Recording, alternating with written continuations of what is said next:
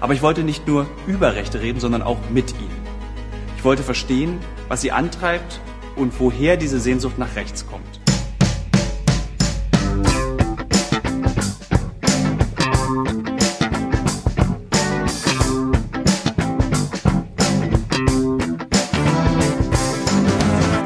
Bam, guten Tag. Hier ist die Medienwoche, wie fast jede Woche mit äh, mir, Stefan Winterbauer von Media und meinem Kollegen auf der anderen Christian Seite. Mayer von der Welt. Hallo, Hallo. Christian Mayer. Hallo. Hier, hallo, fast jede Woche. Das ist immer so eine Einschränkung. Man sagt das einfach gar nicht, ne? Ach so. Würde ich gar nicht erst erwähnen. Ich- weil mir ne, liegt in immer dem Augenblick, wo du schon so wieder so relativierst, das Ja, mache ich auch ich total weiß. gerne. Relativieren. Äh, Wir sind die großen na, Relativierer. Jede Woche, jeden Deswegen, Freitag. Christian, sind wir auch keine Alpha-Männchen, sondern nur so äh, Hei- Heinis. Ja, Aber wir hatten genug Energie, immerhin noch einen Podcast aufzunehmen. Und es ist schon die Folge 137. Ja? Das ist ja auch was. Ja, das ist, ist ja auch schon ist was. was. Okay. Nee, mir liegt immer, mir liegt immer tatsächlich auf der Zunge zu sagen, wie jede Woche. Und dann denke ich mir, ach nee, manchmal haben wir ja auch Urlaub. Ja, und dann egal. kommt da noch so der kleine Mann mit der Schere im Kopf und sa- dann sage ich fast jede Woche.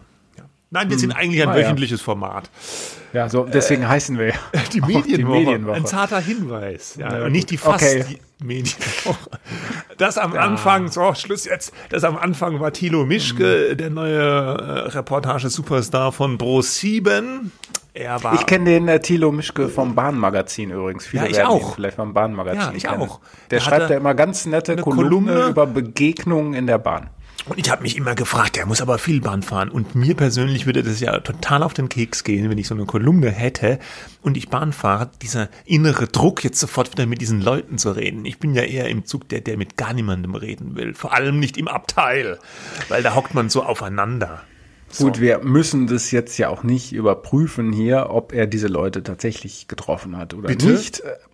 Natürlich hat er die getroffen. Nein, aber ja, wie du schon sagst, man muss ja schon sehr viel Bahn fahren, um mal jemanden zu finden. Aber gut, wenn man äh, opt, offensiv auf die Leute zugeht und die sagt, hey, was machst du hier? der quasselt So die wahrscheinlich Zuf- alle gnadenlos an, weil er diesen Druck hat wegen seiner Kolumne. Aber wir Vielleicht. Schweifen vom Thema ab. Total. Äh, Thilo Mischke ist in, in, in aller Munde wegen seiner äh, Doku über Rechtsradikalismus. Wichtiges Thema, reden wir gleich drüber. Jetzt aber kommen wir erstmal zu den Medien, ja, Nachrichten der Woche, die wir zusammentragen. Und Klingt jetzt sehr, sehr bemüht. das, Das sind auch super, super Geschichten. Äh, Es sind super Geschichten, zum Beispiel diese hier. Äh, Gabor Steingart hat jetzt angekündigt, dass sein Morning Briefing Podcast äh, ab nächstem Jahr was kosten soll. Huch Gott, was ist da denn los? Er braucht offenbar Geld, ja. Das Redaktionsschiff betankt sich nicht nur gratis mit Sonnenenergie, sondern es muss auch ein bisschen was reinkommen bei seinem Startup. Und er hat einen ganzen langen Newsletter rausgeschickt, äh, wie er jetzt sein Geschäftsmodell konkretisieren möchte. Und eine Erlössäule künftig soll sein Morning Briefing Podcast äh, äh, nur noch gegen Kohle ab 2021. Gut. Ja, man kann das Schiff ja auch mieten jetzt. Ne? Ja. So, ist, glaube ich, sogar schon vermietet worden an Unternehmen. Die Vodafone zum. Beispiel oder Ja. Das, äh, ja, dass der Podcast jetzt kostet, äh, finde ich voll, total folgerichtig. Mich hat das ja eh, ich glaube, uns beide hat es gewundert, wie man das Hauptprodukt, also das, was ein paar hunderttausend Hörer angeblich äh, pro Folge äh, hören, wie man das kostenlos lassen kann ähm, und, und sagen kann, das ist jetzt unsere Hau- Hauptattraktion, aber bezahlen äh, könnt ihr dann für Newsletter oder für, für andere Podcasts, ha, habe ich immer schon für unrealistisch gehalten. Ja. Wenn es eine Möglichkeit gibt, sowas, so eine Firma zu finanzieren, dann muss das Hauptprodukt auch was kosten. Genau. Aber aus. das andere große Hauptprodukt, der Morning Briefing Newsletter, soll äh, weiter gratis bleiben. Ja, Naja, also die Reichweite äh, muss doch hin. Man kann jetzt auch äh, endlich, endlich Leseraktien kaufen bei Sta Gabor Steingart, äh, aber bisher nur für 100.000 Euro Minimum-Einstieg. Oh. Schnapper. Gut, vielleicht wäre ja auch eine Möglichkeit, äh, mal Google zu fragen, ob die nicht ein bisschen Geld geben. Da sind wir jetzt Denn- schon beim zweiten Thema. Wir sind jetzt noch, ach so, du Moment. musst zerknüllen. So, danke. Das muss sein. Sorry. Ja. das war gedacht als fließender Übergang. Das Zerknüllen soll aber als optischer Trenner, als ein akustischer Trenner, Audiotrenner, akustischer, optisch, ja, ich bin, bin so ein visueller Typ. Gut, also Google äh, hat eine Meldung herausgegeben, äh, in der Sache schon bekannt, aber nicht so die Dimensionen. Sie zahlen jetzt Verlagen Geld für lizenzierte Inhalte, weil sie ein neues Nachrichtenangebot starten wollen. Das heißt Google News Showcase ist also ein Teil von Google News. Und da können dann Verlage künftig ihre Top Stories irgendwie besonders schön auf so Storyboards oder Story Panels heißt es, glaube ich, präsentieren und sie bekommen da äh, Kohle für, nämlich Google hat eine Milliarde Dollar für die nächsten drei Jahre in Aussicht gestellt und in Deutschland sind 50 Publikationen gleich mit dabei von 20 Verlagen. Genau. Wobei man sagen muss, die Milliarde gilt weltweit. Ne? Also die kriegen ja. nicht nur deutsche Unternehmen, sondern ganze Welt. Richtig. Es sind im Augenblick laut Google 200 Publikationen, die mitmachen. Wenn man das mal so runterrechnet und vielleicht noch ein paar dazukommen, dann sind wir ungefähr, da wird es sicherlich Abstufungen geben, aber sind wir ungefähr bei, na, ich schätze jetzt mal, und das heißt es auch so in der Branche, einer Million pro Jahr, was man so bekommen könnte. Also pro von Medium, Google, pro Verlag. Pro, oder pro Publikation habe ich jetzt gerechnet. Kannst ja. natürlich ein bisschen mehr. Und Google sagt, na, das ist jetzt unsere Förderung für den Journalismus und es geht uns um den Journalismus. Klar, sie brauchen Inhalte, um die Leute zu anzulocken. Aber gut, äh, äh das äh, ist ja kein Zufall sicherlich, dass gerade in Deutschland und in anderen Ländern äh, gerade das Urheberrecht reformiert werden soll, wo äh, Google und andere Aggregatoren und Suchmaschinen dazu gezwungen werden sollen, Geld für, in, für die Nutzung von Inhalten zu zahlen, also bei, diesen, bei der Ausgabe von Suchergebnissen. Und da gibt's gerade so einen Referentenentwurf, der verabschiedet werden soll. Wir hatten da vor zwei Wochen, glaube ich, schon mal drüber gesprochen. Mensch, ähm, da könnte man ja annehmen, da gibt's einen Zusammenhang.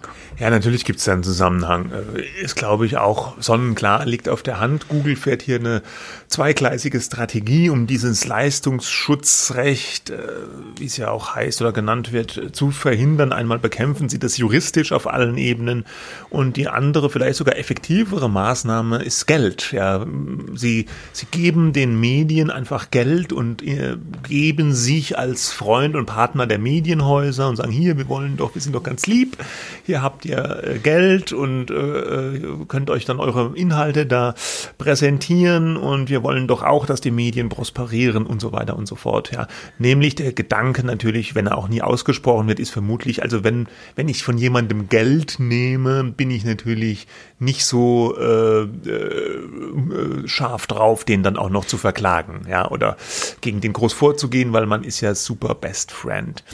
Mm, interessant fand ich, dass bei den Verlagen in Deutschland jetzt auch Burda, Hubert Burda Media mhm. dabei ist. Die waren früher mal, erinnere ich mich dunkel, auch ziemlich pro Leistungsschutz und kontra also ja, wenn es was gibt, äh, wenn es dann mal was gibt, dann bin ich mir sicher, dass die meisten Verlage dann auch wieder dabei sind, wobei nach meinen Informationen sich das gegenseitig ausschließt. Also du kannst nicht dieses Lizenzgeld von Google nehmen und dann gleichzeitig das Leistungsschutzrecht ja, das natürlich Geld schon auch kassieren. Eine interessante Variante, ähm, ja. Aber mit so einer Unterschrift sagst du natürlich, ist uns erstmal egal, dieses EU-Recht, ja. ja. Ich meine, darf man nicht vergessen, das ist eine EU-Richtlinie, die ist beschlossen worden, die muss umgesetzt werden. Äh, wie die dann umgesetzt wird, ist natürlich nationale Sache, aber man darf nicht irgendwas daraus machen. Und äh, dann kann Google jetzt immer sagen, wir zahlen doch schon Lizenzgeld.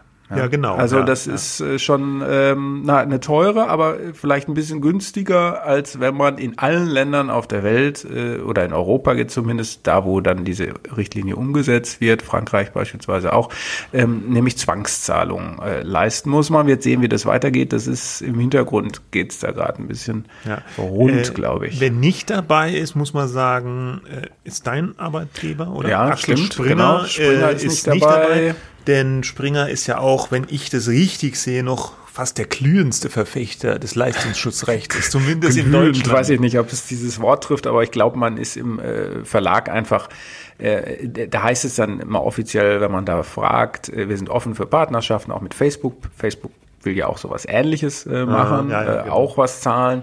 Wir sind offen für solche ähm, Partnerschaften, aber in erster Linie verfolgen wir sozusagen, setzen wir auf diese Umsetzung, diese politische Umsetzung der EU-Richtlinie und äh, Einnahmen aus diesem Verlegerrecht. Und ja. äh, der BDZV, der Bundesverband Deutscher Zeitungsverleger, äh, der hat diese Google, dieses Google-Geld äh, kritisch kommentiert. Die haben gesagt, Google äh, verteilt hier Geld nach Gutsherrenart und das sei nicht äh, modern und äh, man wolle sich damit praktisch bei dem Leistungsschutz so rausziehen. Ja, das fand ich auch ganz interessant, dass das re relativ ja, harsch kritisiert wurde vom BDZV, wo doch mhm. einige äh, Zeitungsverlage aber auch gleichzeitig da sind und ja. mit, mitmachen. Ne? Also ganz viele sogar, ne? Also auch ja. so äh, auch so mittlere Rheinische, Post, ja. äh, Berliner Verlag natürlich, äh, der große Google-Freund Holger Friedrich, andere äh, kleinere mittelständische Augsburger Allgemeine, kein so ganz kleiner Regionalverlag.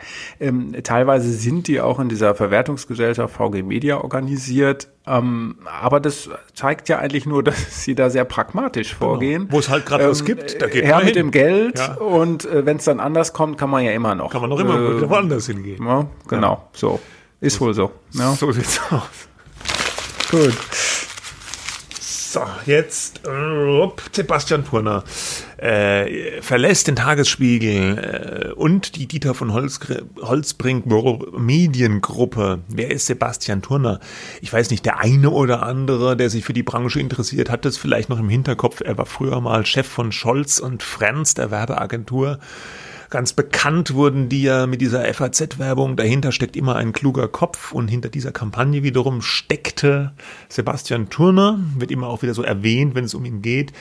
Er, er hat sich dann aber weiterentwickelt oder ist fortgeschritten, äh, hat sich an Unternehmen beteiligt, Unternehmen gegründet, ist vor sieben Jahren dann der wollte mal Oberbürgermeister Ach, ja, von genau. Stuttgart werden. Oberbürgermeister von Stuttgart wollte er auch werden, hat aber verloren die Wahl damals. Und ähm, äh, vor sieben Jahren ist er beim Tagesspiegel eingestiegen als Herausgeber und er äh, war, Schrägstrich ist auch Gesellschafter. Ich weiß jetzt gar nicht, ob er von dem ganzen Dieter von 20 Prozent äh, hat er. Aber nur vom ähm, Tagesspiegel dann, oder? Vom Tagesspiegel, ja, ja, nicht DVH, ja. diese Gruppe, da gehört ja, ja auch Wirtschaftswoche, Handelsblatt und so. Ja, und die Zeit dazu. zumindest zur Hälfte. Ja, ja, ja genau. also er Gesellschafter. Geht um den Tagesspiegel. Äh, Herausgeber beim Tagesspiegel. Er war auch Aufsichtsrat bei der ganzen Dieter von Holzbrink Mediengruppe und jetzt kam heute eben die Nachricht, wir nehmen am Freitag auf, ähm, dass er da rausgeht nach sieben Jahren. Wurde so ein bisschen gesagt, ja, planmäßig, er wollte sich da, äh, war schon von Anfang an so gedacht, dass er sich da weiterentwickeln will. Er will sich jetzt vorrangig kümmern um eine Firma, die er selbst gegründet hat, die heißt Trafo und die kümmert sich um Mediatek. So ganz genau weiß ich ehrlich gesagt nicht, was die machen. Weißt du das? Naja, also naja, Mediatek ist ja im weitesten Sinne, sind technologische Anwendungen, ja. die den Verlagen dabei helfen ja. äh, oder, oder Medienunternehmen dabei helfen, erfolgreich im digitalen Geschäft zu sein. Ja, ja aber das kann ja alles Mögliche sein. Also ich das, weiß jetzt nicht ganz konkret, was die machen. Aber man mhm. muss sagen, er hat äh, beim Tagesspiel äh, schon was in Bewegung gesetzt. Ne? Total. Also ich, äh, ich fand das als Berliner äh, der ja den Tagesspiegel häufiger sieht und auch nutzt, äh, sehr, sehr gut, was die da gemacht haben. Also äh, der hat neue so Beilagen gegründet, äh, Causa, so verschiedene Spezialpublikationen, die gedruckt wurden einerseits, die sich dann so ein bisschen an diese, diese, ja, an die Beamten der Stadt richten oder an die Professionals in bestimmten Bereichen, an diesen ganzen Politiksektor auch. Und daraus heraus wurden so eine Serie von speziellen Newslettern Partnern gegründet, Background nannt oder nennt sich das, ähm, die dann verschickt werden für verschiedene Sektoren, äh, Energie, Digitales, ähm, viele andere Sa Sachen, äh, ganze Reihe, fünf, sechs, sieben äh, verschiedene Newsletter. Das ist so ähnlich wie dieses Prinzip von Politico, ja, genau. kennt man ja auch. Ähm, und die kosten dann halt auch entsprechend ähm, einiges an Geld, also viel teurer als irgendwie so ein normales Abo, ein paar hundert oder tausend Euro im Jahr. Ähm, und die sind auch gut gemacht. Also ich kenne nicht alle, aber diesen Digital-Newsletter zum Beispiel, die haben immer exklusive Geschichten. Das hat er gemacht. Die Frage ist halt äh, so ein bisschen, ob sich das äh, tatsächlich rechnet. Ich glaube, die Investitionen sind sehr gut. Und die setzen deutlich mehr Impulse als die anderen Hauptstadtzeitungen mhm. aus meiner Sicht. Ähm, aber es kostet natürlich viel Geld. Ja. Also was er, was auch noch ein anderes Ding war, ich weiß jetzt nicht, ob da Turner als Person hinter allem steht, aber was auf jeden Fall der Tagesspiegel gemacht hat, dass sie bei den Newslettern auch diese ganz diesen diesen diese hyperlokalen äh, Dinge weitergetrieben haben. Äh, Tagesspiegel hat ja diesen sehr erfolgreichen Newsletter Checkpoint äh, der sich um Berlin als Ganzes dreht. Und dann gibt's ja aber noch für die einzelnen Bezirke, du weißt es sicher besser als ich, äh, noch einzelne Extra-Newsletter, mhm. so für, ja. für, Ja. für, was weiß ich. Gibt's da einen Newsletter für Kreuzberg, wo du wohnst? Ich weiß es gar nicht. Ich habe ihn nicht, aber es gibt, Es gibt, gibt- verschi- für, verschi- ich glaube, für jeden äh, Bezirk, gibt es ja. so ein Newsletter. Und äh, Turner hat auch mal im Interview gesagt, ja gut, man muss ja mal sehen, so ein Berliner Bezirk, der ist ja eigentlich so groß wie woanders, eine ganze Großstadt. Ja, der hat ja schon mal locker so, was weiß ich, 300.000, 400.000 Einwohner. Und das lohnt sich natürlich dann auch schon nur für so einen Bezirk. Das ist ja schon fast nicht mehr hyper-local, sondern es ist ja schon eine riesen Zielgruppe da, ja, die man bespielen kann, wo man auch vielleicht Werbung verkaufen kann. Und er meinte dann auch, wenn man den Begriff der Zielgruppe weiterdenkt, ist es vielleicht nicht immer nur so räumlich, nach dem Motto, die wohnen alle jetzt in, in Kreuzberg oder in Friedrichshain oder was weiß ich wo, sondern es ist vielleicht auch eine, eine Community, sag ich mal, der, der Digitalmenschen oder der Politikmenschen oder der Chemiebranche.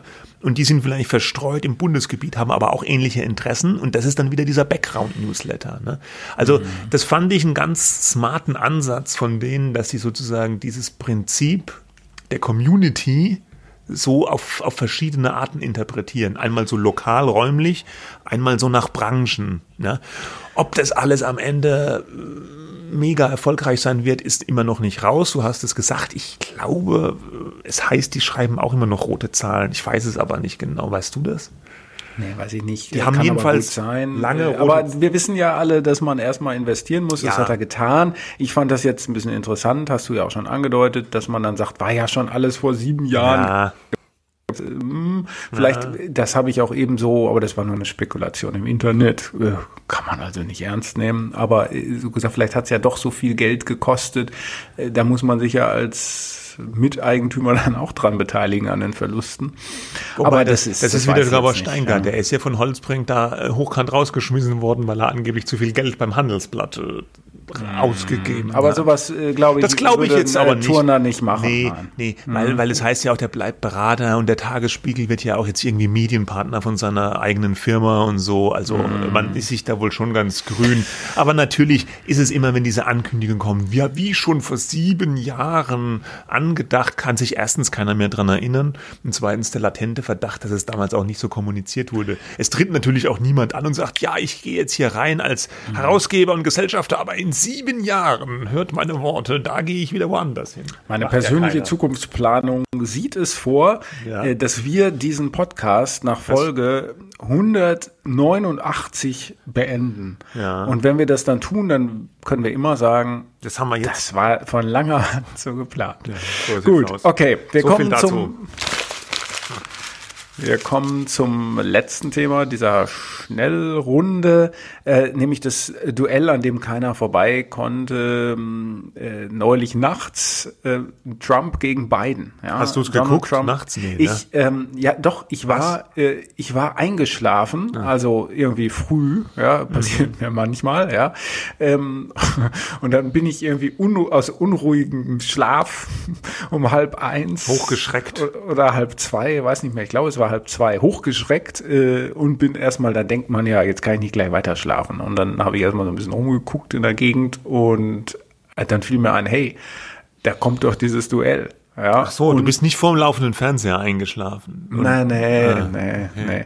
Und äh, ja, und dann habe ich mir den Anfang, also ich habe ich habe dann die Zusammenfassung nachher gesehen. Ich habe, glaube ich, so eine halbe Stunde gesehen. Danach wusste man ja ungefähr, wie es ist, nämlich ganz fürchterlich, ganz abstoßend, äh, aber natürlich so ein bisschen, wie sagt man immer so schön, äh, wie bei einem Autounfall, den man Es war auch so ein zuschaut, bisschen ja. wie beim Sommerhaus der Stars, ne? Es war irgendwie abstoßend und ein bisschen alles unter der Gürtellinie, aber man konnte auch nicht so nicht so richtig wegschauen. Also das Presseecho war einhellig vernichtend, glaube ich, soweit ich das wahrgenommen habe. Äh, äh, Man kann sich da bestimmt Meriten mit verdienen, wenn man gesagt hat, klasse Duell, aber das auch, Ne, dann hätte man zumindest eine Einzelmeinung. Ja, das ist ja heute gerne mal so ein Prinzip, ne? Wenn alle das eine sagen und denken, dann kann man doch nicht das auch noch Ja, denken. ja. Aber bei dem fällt's dann doch schwer. Fällt schwer. Und äh, manche haben gesagt, ja, Biden hätte schon so knapp gewonnen, und, aber war auch nicht so richtig gut. Und manche haben gesagt, nee, beide waren einfach unterirdisch. Äh, es, es waren halt viele, man, die haben sich gegenseitig ja beleidigt, die sind sich ins Wort gefallen. Vor allem Trump ist immer Biden ins Wort gefallen. Er wurde ermahnt mehrfach von dem Moderator äh, Wallace von Fox News der hat, fand ich, seine Sache eigentlich ganz gut gemacht. Echt? Oder? Ja, also ich es fand, gab ja viele, die ihn schlecht fanden. Ne? Das hat man ja so ähm, irgendwo in den ersten Reaktionen, was immer Wallace hat es nicht im Griff, Wallace ist überfordert, Wallace kann es nicht. Ich weiß nicht, es ist halt auch nicht einfach, glaube ich, einen wie Trump da einzuhegen. Und ich fand, ja, die hätten halt Spielregeln aufstellen müssen. Aber die hatten sie ja doch, nicht so richtig.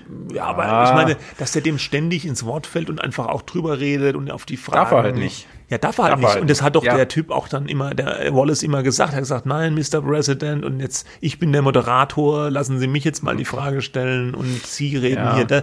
Ich fand, er hat schon versucht, da ein bisschen Ordnung reinzubringen, war halt, aber nicht wirklich möglich, weil Trump halt so außer Rand und Band war, wie er halt mal war. ja, ja, ja äh, mal klar, man, jetzt glaube ich, wurde für das zweite Duell, wenn es überhaupt eines geben wird. Äh, weil Trump jetzt Corona äh, hat, meinst du? Das, äh, erstens hat Trump Corona. Äh, weil wenn der Trump Corona hat und den beiden ansteckt, dann wird das eine ganz enge Kiste. Ich glaube nicht, dass der Biden Oder nicht das, mehr so eng. Dass der Biden das gut wegstecken würde. Beim Trump mache ich mir überhaupt keine Sorgen um die Gesundheit. Da gibt's ja dann auch schon wieder so Verschwörungs- oder sonstige Was? Thesen, Geschichten, dass das ja auch wieder ausgedacht sei von Trump. Ich dass weiß er nicht genau, Corona genau, das, ja, ja, das ja. Ergibt doch, aber das ergibt doch gar keinen Sinn. Naja, wenn er, wenn er nach zwei Wochen wiederkommt und sagt, war alles easy peasy, dann, Ach, äh, ja, aber na, keine nicht. Ahnung. Nee. Ja, oder das dass er damit ich jetzt nicht. Ja, ja das glaube ich. Ich, ich glaube das auch nicht, aber und eigentlich müssen ja auch die Ärzte sind ja auch verpflichtet, die Wahrheit zu ja. sagen, glaube ich. Hm. Und äh, wie auch immer, nee, aber auch sonst, glaube ich, war schon vor dieser Meldung mit Corona war so ein bisschen in Frage gestellt, macht Biden das überhaupt nochmal, weil er ihn doch so arg beleidigt hat, ja, und seinen Sohn, äh, der mal drogenabhängig war, reingezogen hat und die ganze Familie irgendwie Panne und, und so. Ähm, ob er das überhaupt nochmal macht, ja. Aber dann war, wenn es noch ein zweites Duell geben sollte, hieß es, dann wollte man, überlegte man, die Mikros einfach abzudrehen, ja, damit die nicht dazwischen quatschen können. Das ist natürlich auch lustig, dann siehst du den einen immer noch reden und gestikulieren, aber hörst ihn nicht mehr. Eigentlich eine ganz nette Idee nicht. ja. Ich meine, dass, dass, diese, dass diese Duelle darauf ausgelegt sind, die sprechen natürlich zu den Leuten, obwohl der Einzige, der so ein bisschen in die Kamera geguckt hat, war der beiden manchmal, ähm, dass man sich da inszeniert, dass die Medien quasi der Transmissionsriemen sind, um sich da gut darzustellen und um Punkte zu machen, das ist ja alles nichts Neues. Ich fand es nur schon erschreckend, wie sehr es nur eigentlich nur noch darum geht, wer äh, ist irgendwie der Stärkste, wer hat die größte ja. Macht, wer ist am brutalsten eigentlich. Und da kann der beiden, auch wenn er ihm mal gesagt hat, halt jetzt mal die Klappe, äh, Donald, kann er nicht so ganz Nein, mithalten. Da hat ja. sich halt dieser Politikstil oder dieser Unstil, den Trump etabliert hat, hat sich eben auch auf dieses TV-Duell übertragen, ja, und hat es praktisch ja, zunichte gemacht, ja. Gut gemacht, ja. Ja, hat, ja, also das muss man so sagen. Äh, wir haben hier einen kleinen Ausschnitt, Stephen Colbert von äh, einer US Late Night Show, der ja bekannt ist für seine politischen Kommentare und Monologe, die er immer hält, hat das Duell auch kommentiert und er war auch komplett, ja, fassungslos. Hard to get any word in with this clown. Excuse me, this. Hey, hey this let me person. just say. Whew. It's a good thing Joe corrected himself. He wouldn't want to lose the clown vote. It's also not accurate. If Trump was a clown, he'd have a much more professional face paint. Also das, was man ganz am Anfang eben gehört hat, war eben dieser eine Satz von Joe Biden, der äh, Trump als Clown bezeichnet hat und sich dann so ein bisschen scheinheilig verbessert hat. Nein, kein Clown, eine Person. Und äh, Colbert hat jetzt eben gesagt, hu, zum Glück hat er das noch richtig gestellt. Er will auf keinen Fall die Clown-Stimmen verlieren. Aber auch das wäre ja eigentlich, äh, wenn äh, Trump ein Clown wäre, hätte er eine viel bessere äh, äh Gesichts... Ähm, äh, Färbung oder Gesichtsfarben im, im, ja, im Gesicht. War jetzt von mir rumpel, Schminke, ne? Schminke, Schminke ja, war gemeint, von mir ja. jetzt rumpelig mhm. übersetzt, aber mhm. wir haben das verlinkt in den Show Notes. Wenn man sich das anguckt von Colbert, es ist echt, der ist so wirklich verzweifelt, ja, was aus der politischen Kultur seines Landes da geworden ist. Tja. Gut. Gut. Oder schlecht, je nachdem. Kommen wir zum Hauptthema. Wir wollten reden über ProSieben und über Thilo Mischke und über seine Doku äh, äh, rechtsdeutsch radikal. Äh, das lief diese Woche zur Primetime auf Pro 7 ohne Werbung. Äh, ungewöhnlich für einen Privatsender. Äh, äh, nur kurz, äh, natürlich gibt es sehr viel Werbung, wenn man sich über Join in der Mediathek quasi anschaut. Ach so, okay. Ja. Sehr viel Werbung. Ja, ja. ja. Aber im Fernsehen lief es ohne Werbung. Äh, es kam auch für manche überraschend, dass diese Doku kam, denn ursprünglich war im Programmheftchen angekündigt Django Unchained, der. Hast du nicht letzte Woche gesagt, Entschuldigung, dass ich dich unterbreche, hast du nicht gesagt, dass du die Zeitschrift Gong, die Programmzeitschrift, immer wegwirfst? Doch, ja, stimmt. Wie man sieht, zu Recht. Ja. Wo hast du dich sorry. da jetzt darüber informiert, was da im Programm stand? Gar nicht. Ich habe das den Medien entnommen, dass es in den Programmheftchen stand. Ah, okay. Okay. Entschuldigung, ja, das wollte ich ich, gehöre leider, ich gehöre nicht mehr zu der Gruppe Menschen, die TV-Programmzeitschriften lesen. Tut mir leid. Äh, ja, auf jeden okay. Fall. Also das war dann nicht angekündigt. Das war da nicht angekündigt, aber das war auch Absicht, weil man hatte von bei ProSieben offenbar ein bisschen Schiss, äh, dass es da juristisch, dass da juristisch gegen diese Doku vorgegangen werden könnte. Denn wie sich dann auch zeigte, war die durchaus brisant. Ähm, das wurde schon am Anfang dieser Doku gezeigt in so einer Schrifttafel. Ähm, es gab dann nämlich so eine, so eine Undercover-Szene, die in der Dokumentation ziemlich am Schluss, ganz am Schluss war, wo die eine, eine Frau mit einem AfD äh, Menschen essen war und das wurde mit versteckter Kamera gefilmt und äh, dann in Form eines Gedächtnisprotokolls, reden wir jetzt gleich noch drüber, äh, nachgesprochen, hat dieser AfD-Mann also wirklich unglaubliche äh, Dinge gesagt. Ich habe hier den Ausschnitt oder einen Ausschnitt von dieser Szene mal kurz vorbereitet. Wenn jetzt alles gut laufen würde, Merz macht die Grenzen dicht, wir finden einen Deal mit der Türkei und so, dann wäre die AfD wie in Hamburg bei 3%. Wollen wir nicht. Und deshalb müssen wir uns eine Taktik überlegen zwischen, wie schlimm kann es Deutschland gehen und wie viel können wir provozieren. Ist so. Und dazwischen müssen wir kommunizieren. Ist schwierig. Sehr schwierig. Vor allem klingt das so, als ob es in deinem Interesse wäre, dass noch mehr Migranten kommen. Ja. Weil dann geht es der AfD besser. Wir können die nachher immer noch alle erschießen.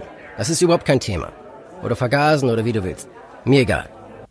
Also das waren diese, diese Knackpunkte in der Doku, die auch wirklich für großes Medienecho gesorgt haben. Einmal, dass dieser äh, AfD-Funktionär äh, gesagt hat, ähm, wenn es der Deutschland schlecht geht, ist es besser für die AfD. Ja, und dann natürlich diese wirklich sehr, sehr krassen, schlimmen Zitate am Ende, nach, äh, wir können die dann auch noch alle erschießen und so.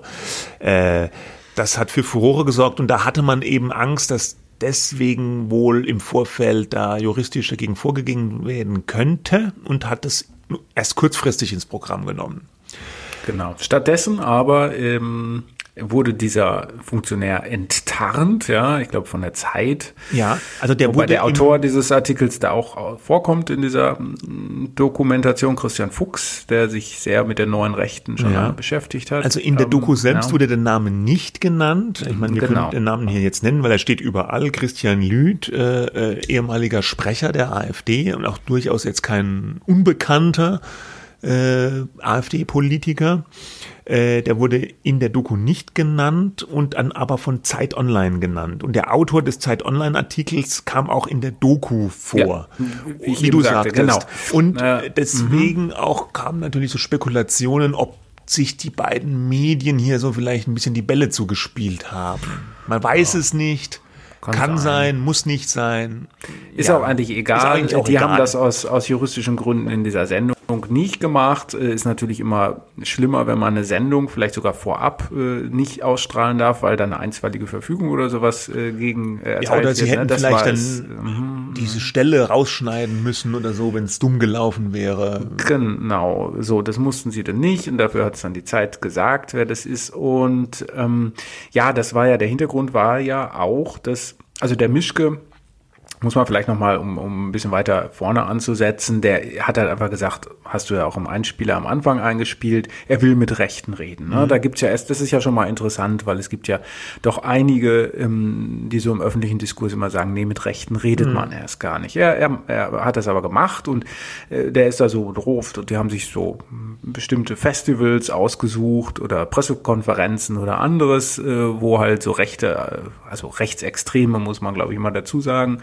ähm, ja, das kann man, glaube ich, äh, durchaus sagen. Oder sogar ja, ne, rechtsradikal. Weil, weil Recht, also, rechts ist, äh, ist jetzt erstmal eine gesagt, Kategorie, ja. die äh, an sich jetzt erstmal äh, nicht, äh, nicht, nicht schlimm ist, ja, äh, links oder rechts, ja. Ich finde, das sind eigentlich beschreibt so zu, politische Verortungen, die aber jetzt erstmal nicht verurteilenswert sind. Ähm, Wobei, wenn man, und, wenn man heutzutage rechts sagt, ist schon ja, oft rechtsextrem ja. oder rechtsradikal Ja, das ist dann gemeint, gemeint. aber dann sollte man halt auch ja. rechtsextrem sagen. Deswegen heißt diese Doku ja vermutlich auch rechtsdeutsch radikal und nicht rechtsdeutsch. Ja, ja, genau. Na, wie auch immer. Also er, er geht da halt einfach in mit seinem Team, mit so einem Fotografen auch teilweise auf so ein Rockfestival, der sich da gut auskennt in der Szene. Und da steht er erstmal rum und dann guckt er sich das an, sieht man dann die Kamera, wie sie äh, Thiele Misch gefilmt, wie er sich das anschaut und dann versucht er mit Leuten ins Gespräch zu kommen und es gelingt ja auch ähm, häufiger. Und was ich ganz gut fand, war, dass der da jetzt nicht so als der Alpha-Journalist auftritt, sondern erstmal so Interesse äh, hat und ich nehme ihm das auch ab. Der will das wissen, der hat seine Meinung, der sagt jetzt nicht mir alles egal mhm. äh, oder ich, ich vielleicht überzeugen die mich ja auch, dass die was was die denken irgendwie auch in Ordnung ist. Das nun nicht, aber ähm, er hat so eine offene Art äh, zu fragen, ja, warum denn und was soll das und was macht ihr, ähm, die, die mir ganz gut gefallen hat und die, glaube ich, auch für so eine junge Zielgruppe interessant ist oder auch generell dieses Voreingenommene oder dieses jetzt muss man gleich die Leute beim ersten Mal irgendwie bloßstellen, irgendwie eigentlich nicht so an den Tag, Tag legt. Ja. Ich habe da in der Spiegelkritik äh, zu dem Film eine Formulierung gelesen, die mir ganz gut gefallen hat. Sinngemäß hatte der Autor Arno Frank geschrieben, er kommt mit einer sehr niedrigen mor moralischen Flughöhe da rein. Das fand das ich so klingt jetzt aber schon ein bisschen abwertend, oder? Ja, ich glaube, das war aber nicht abwertend. Also es war, glaube ich, nicht abwertend gemeint, sondern ich war, glaube ich, genau das gemeint, was du gesagt hast, dass er eben nicht so eine äh, missionarische äh, äh, Eifer an den Tag legt, sondern einfach ja. so defensiv, interessiert, freundlich, auch gegenüber diesen, diesen Rechten oder Rechtsradikalen aufgetreten ist, aber ohne mhm. dabei denen jetzt nach dem Munde zu reden. ist ja auch ganz wichtig. Das hat er nicht gemacht. Aber okay. normalerweise wird ja so eine Herangehensweise auch bei Interviews äh, mit Rechten, äh, hier wie äh, Höcke zum Beispiel, aufs Schärfste verurteilt. In diesem Fall ist es ja. eher gelobt worden. Ne? Ja. Normalerweise sagt man, hey, wenn ihr schon mit denen sprecht, dann müsst ihr die doch mehr oder weniger bloßstellen, enttarnen, mhm. ihnen die, äh, die Maske, die äh, vom Gesicht reißen, damit man ihre hässliche Fratze sieht. Wenn wenn, das jemand hinkriegt, gut, aber meistens kriegt man es ja nicht hin, ähm, weil die Leute dann ja doch nicht so sind, dass sie sich da vor der Kamera ähm, als, als Antisemiten und äh, ähm, Hetzer ähm, irgendwie zu erkennen geben. Ja, das ist ja ein bisschen subtiler alles. In dem Fall ist dem äh, Mischke das sehr hoch angerechnet worden, wie er da dran gegangen ist, aber niedrige moralische Flughöhe klingt jetzt für mich aber auch so ein bisschen von oben herab. Ja, äh, wahrscheinlich fehlt da jetzt, ich habe jetzt nicht mehr den ganzen Ausschnitt im Kopf. Mhm. Ich habe es als nicht äh, abwertend äh, gelesen, äh, mhm. wahrscheinlich, weil jetzt der Kontext fehlt, ja, in okay. dieser Kritik. Okay. Also es war auch eine sehr positive ja. Kritik, die den auch sehr, sehr gelobt hat. Vielleicht war im, im Rahmen dieser Kritik kam das dann anders rüber, zumindest mir gegenüber. Ne? Ja, was ja. dann aber grundsätzlich so zu sehen war, das gab es auch schon bei anderen Dokus, fand ich jetzt, ja, wir gehen auf ein rechtes Rockfestival oder so ein Rechtsrockfestival oder wie die auch immer die heißen müssen. Oder wir sprechen mit Leuten von der AfD. Das war jetzt gar nicht das Besondere. Das, ähm, das glaube ich, worüber es dann am Ende verkauft wurde. Und der journalistische Scoop, wenn man so will, ist jetzt das, worüber wir eben schon gesprochen haben, dass da der Lüd ähm, diese äh, undercover befragt von Ja. einer rechten YouTuberin diese, diese ja einfach äh, unglaublichen äh, Zitate, äh, diese Aussagen getroffen hat. Mhm, genau, das muss man vielleicht noch dazu sagen. Das war jetzt nicht der Thilo Mischke, der sich mit dem getroffen hat, sondern es war, wie gesagt, diese YouTuberin, die in diesen rechten Kreisen populär war, muss man wahrscheinlich sagen, äh, die dann, die auch im Film mehr oder weniger vor laufender Kamera, äh, wie soll man sagen, ja, zusammengeklappt ist so ein bisschen und dann äh, bekannt hat, dass sie das alles nicht mehr aushält äh, und da eigentlich auch raus will und die sozusagen wie, ja, ich sage jetzt einfach mal so, äh, sich gedreht hat, ja, und dann praktisch da undercover gegangen ist für das Doku-Team. Äh, das war natürlich für die Reportage dramaturgisch ein absoluter Glücksfall, ja. Ich meine, wenn man das jetzt gesehen hat im Film, sie wirk- ob das wirklich genau der Moment vor der Kamera war oder ob das vorher sie schon gesagt hat, dass sie also Zweifel hat, keine Ahnung. Äh, will da jetzt nicht unterstellen, dass sie das dann nachinszeniert haben, ist aber eigentlich für die Sache auch egal, ja. Äh, auf jeden Fall war das diese Frau, die deswegen auch sehr glaubhaft dem AfD-Politiker so gegenübertreten konnte. Und was aber dann in der Rezeption dieser Szene nochmal für Furore gesorgt hat, war, dass es sich um nachgesprochene Inhalte handelt. Wir haben das ja auch im Ausschnitt eben gehört. Es sind kein, keine Originalaufnahmen, sondern im, im Film hat man so, so, so von schräg unten ganz unscharf äh, versteckte Kameramäßig hat man das Gesicht der Frau gesehen, ja, der AfD-Mann war komplett unkenntlich, alle Leute in dem Lokal waren auch komplett so in der, in der Unschärfe, man hat da sehr wenig erkannt und es war dann von Leuten eben nachgesprochen. Und dann gab es eben auch Kritik relativ schnell auf Twitter, dass gesagt wurde, was soll denn das? Ja, nachgesprochen, Gedächtnisprotokoll, das ist doch total unseriös. Äh, äh, wer weiß, was der wirklich gesagt hat. Ja, will man dem AfD-Mann jetzt da reinreiten? Da, Gut, der musste ja danach, dann äh, haben sie ihn ja Rausgeschmissen? Partei, äh, ausgeschlossen, äh, was für die AfD ja schon was heißen will. Äh, von daher braucht man sich eigentlich gar keine Gedanken mehr darüber machen, ob er es gesagt hat oder nicht. Ähm, äh, denn er hat es wohl gesagt, sonst würde man ja hergehen und sagen, nee, da ist uns was untergejubelt worden. Ähm, rechtlich gesehen darf man das eben nicht machen, äh, dass man ähm, als, als, als Journalist heimlich was aufzeichnet und das dann veröffentlicht. Ja. Zumindest keine Tonaufnahmen, das ist ja das Interessante. Du darfst schon unter Umständen, wenn ein öffentliches Interesse da ist, äh, eine Video- oder Fotoaufnahme zeigen von so einer Undercover-Aktion, aber keine Tonaufnahmen. Also das ist streng verboten, ist äh, Ja. äh, strafrechtlich äh, Ta- ein strafrechtlicher Tatbestand. Ja, wenn du undercover, ohne dass der andere was weiß, den aufnimmst in einem Rahmen, der auch irgendwie geschützt, also privat ist, ja. Und Wenn- ist das, spielt das eine Rolle, ob das von öffentlichem Interesse ist oder nicht? das spielt in dem Fall, soweit ich das gelesen habe, keine Rolle. Ja, ähm, also du darfst äh, den niemanden aufzeichnen mit einer Tonaufnahme. Ja, auch wenn es auch wenn es ein öffentliches Interesse gäbe. Äh, in dem Moment, wo du die Aufzeichnung machst, das ist ja auch so ein bisschen so ein Dilemma bei solchen Undercover-Geschichten. Weißt du ja auch oft noch gar nicht, ob ein öffentliches Interesse vorhanden ist. Das heißt, man nimmt die Leute erstmal prophylaktisch auf und dann gibt es diese Aufnahme. Ja, damit ist ja praktisch diese, dieser Straftatbestand schon erfüllt und äh, diese Privatsphäre schon verletzt worden. Ja, also ist dann schon da gab es passiert. ja einen Fall äh, vor einer Weile in Österreich, Ach so, du meinst ja Strache, ne? Äh, wo, wo der Strache gefilmt Ja. wurde, da auf Ibiza, Ibiza Gate. Ja. Genau, dieses Ibiza-Video. Und da äh, hat aber nicht ein Medien, also der, der, der Spiegel und die Süddeutsche, glaube ich, die das veröffentlicht Und haben, der, und der haben Falter nicht, aus Österreich. und der Falter. Ja. Äh, die haben nicht diese Aufnahmen veranlasst, sondern sie sind ihnen zugespielt worden. Genau. Da in dem Falle dieses berühmte Ibiza-Video, da hat man ja die Original-Tonaufnahmen gehört, da haben aber eben die Medien, die Journalisten diese Aufnahmen nicht selbst angefertigt. Das hätten sie nicht tun dürfen, jedenfalls nicht nach deutschem Recht. Wie es in Österreich ist, weiß ich jetzt ehrlich gesagt im Moment nicht. Äh, oder in Spanien. Äh, sondern diese Videoaufnahmen wurden ja von nach wie vor unbekannten Menschen angefertigt, diese Video- und Tonaufnahmen, um den dann den Medien zugespielt, ja.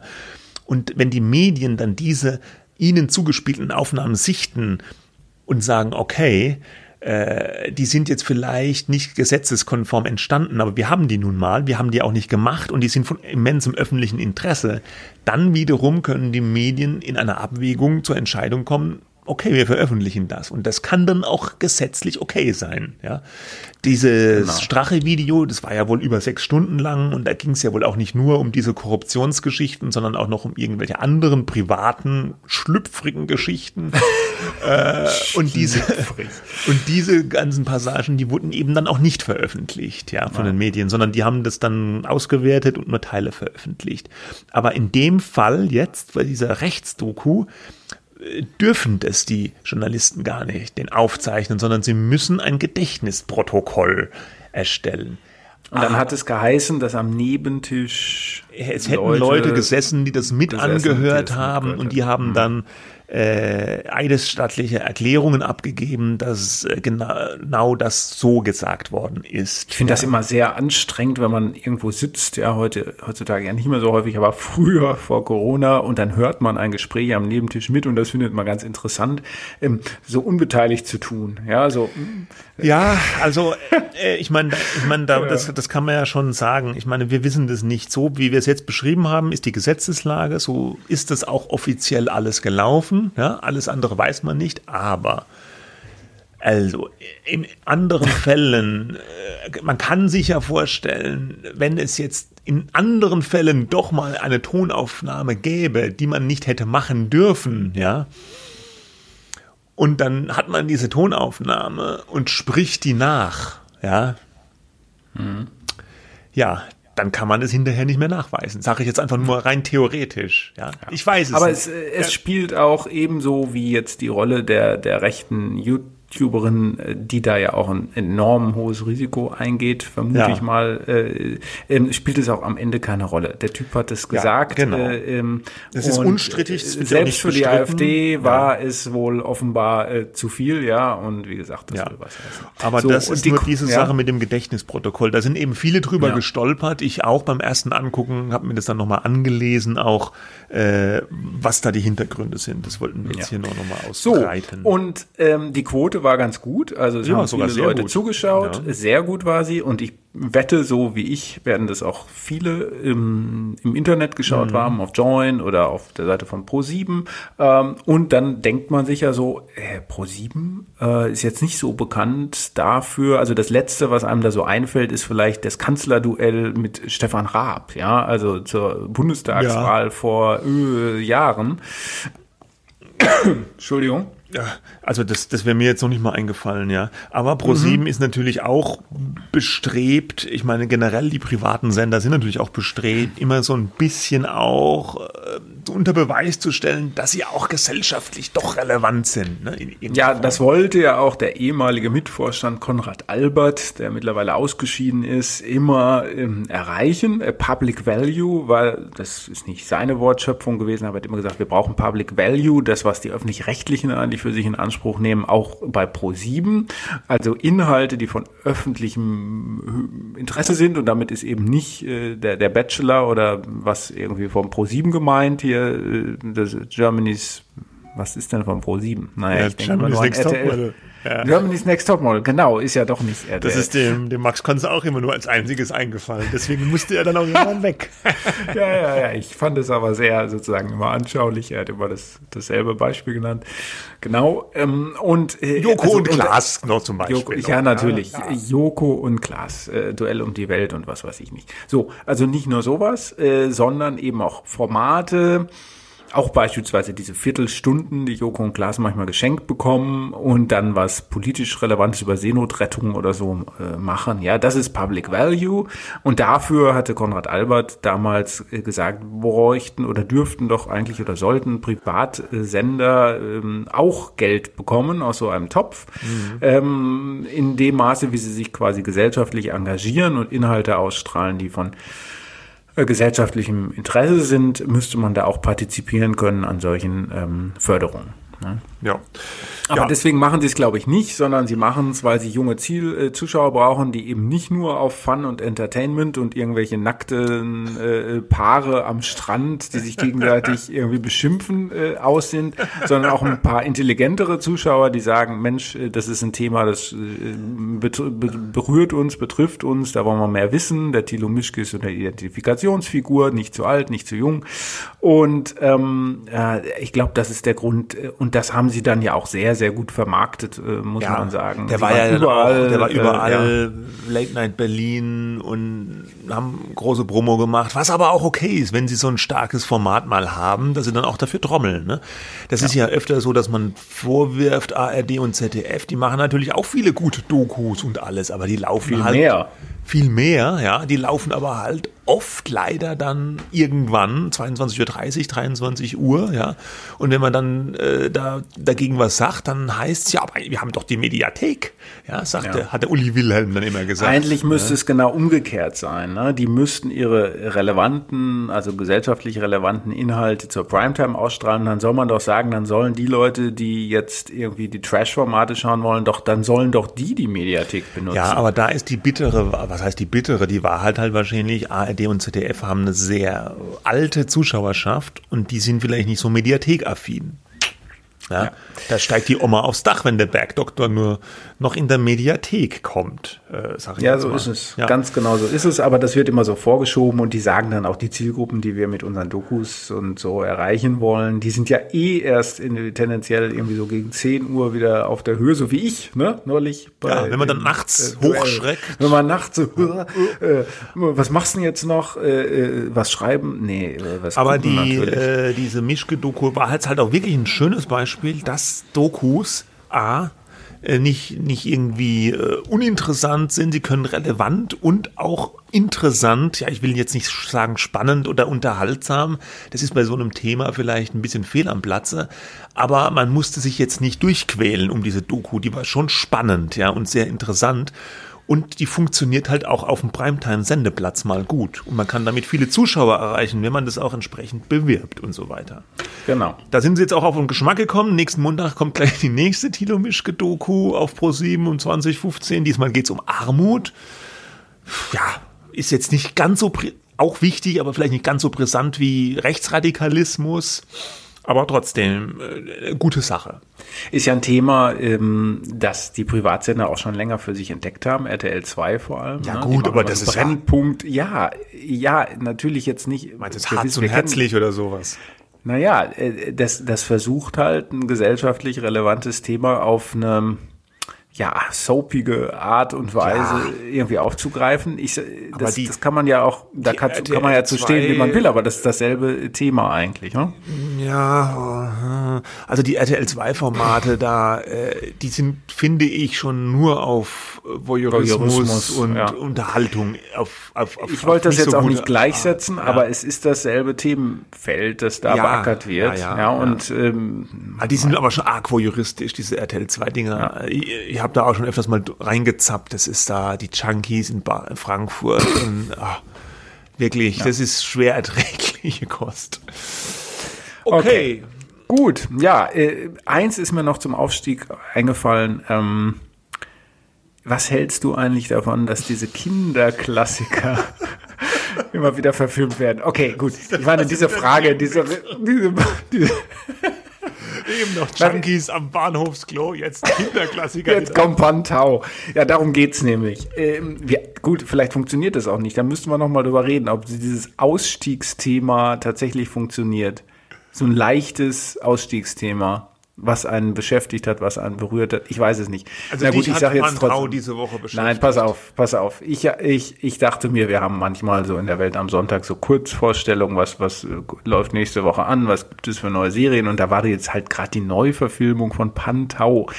Dieser äh, Kinderserie, den 1970ern. Natürlich, ich kenne die Serie. Ich, ich habe Ja, diese vielleicht Serie aber nicht alle gehasst. unserer. Zu ja. Ja. Okay, das ist dieser, dieser Herr mit dem Zylinder, Ja, der natürlich. ganz klein ist, durchs Weltall Ja. fliegt und dann mit seiner komischen schlimm. Rakete landet irgendwo auf einem traurigen Hinterhof und dann äh, groß wird. Das sind wir wieder er sich bei RTL 2. Van Tau landet dann in den Benz-Baracken in Mannheim zum Beispiel. Aber Genau. ich kann dir sagen, ich als Kind kenne, ich kann mich sehr gut an Van Tau erinnern. Und ich fand den auch als Kind schon richtig, richtig blöd. Also ich fand immer, das war so ein, so ein leicht debil grinsender Mann mit Melone und auch diese schlecht animierte Holzfigur. Äh, ich fand das auch für total 1970, langweilig. hallo. Das war schon für 1970 miserabel. Also der, meine Erinnerung. Okay, George da. Lucas äh, war, hat da nicht mitgemacht, das stimmt. Ähm, äh, das ist jetzt aber neu verfilmt worden als Serie und deswegen. Äh, äh, Pantau, echt?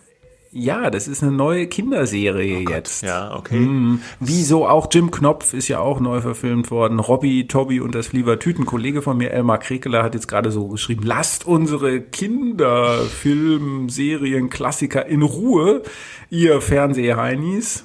Ja, ich weiß nicht, also ich finde, man kann das schon machen. Was, was ich nur witzig fand, und darum ging es mir eigentlich, ähm, ist, dass, dass ich mir dann die erste Folge von Pantau von 1970 angeschaut habe. es war Gottes genau so. Pantau hat sich. geguckt? Auf Äh, DVD? das gibt's bei Amazon. Ach echt? Prime? Ah, cool. Ja. Die haben ja auch Also, den Pumuckel und so. Ne? Das weiß ich äh, nicht. Wir- Ja, kann ich dir so sagen. Also Ja doch, Emma, ich glaube Amazon. Und also einer dieser Streamingdienste, ich glaube Amazon, wenn es Amazon ist, bitte melden, ja.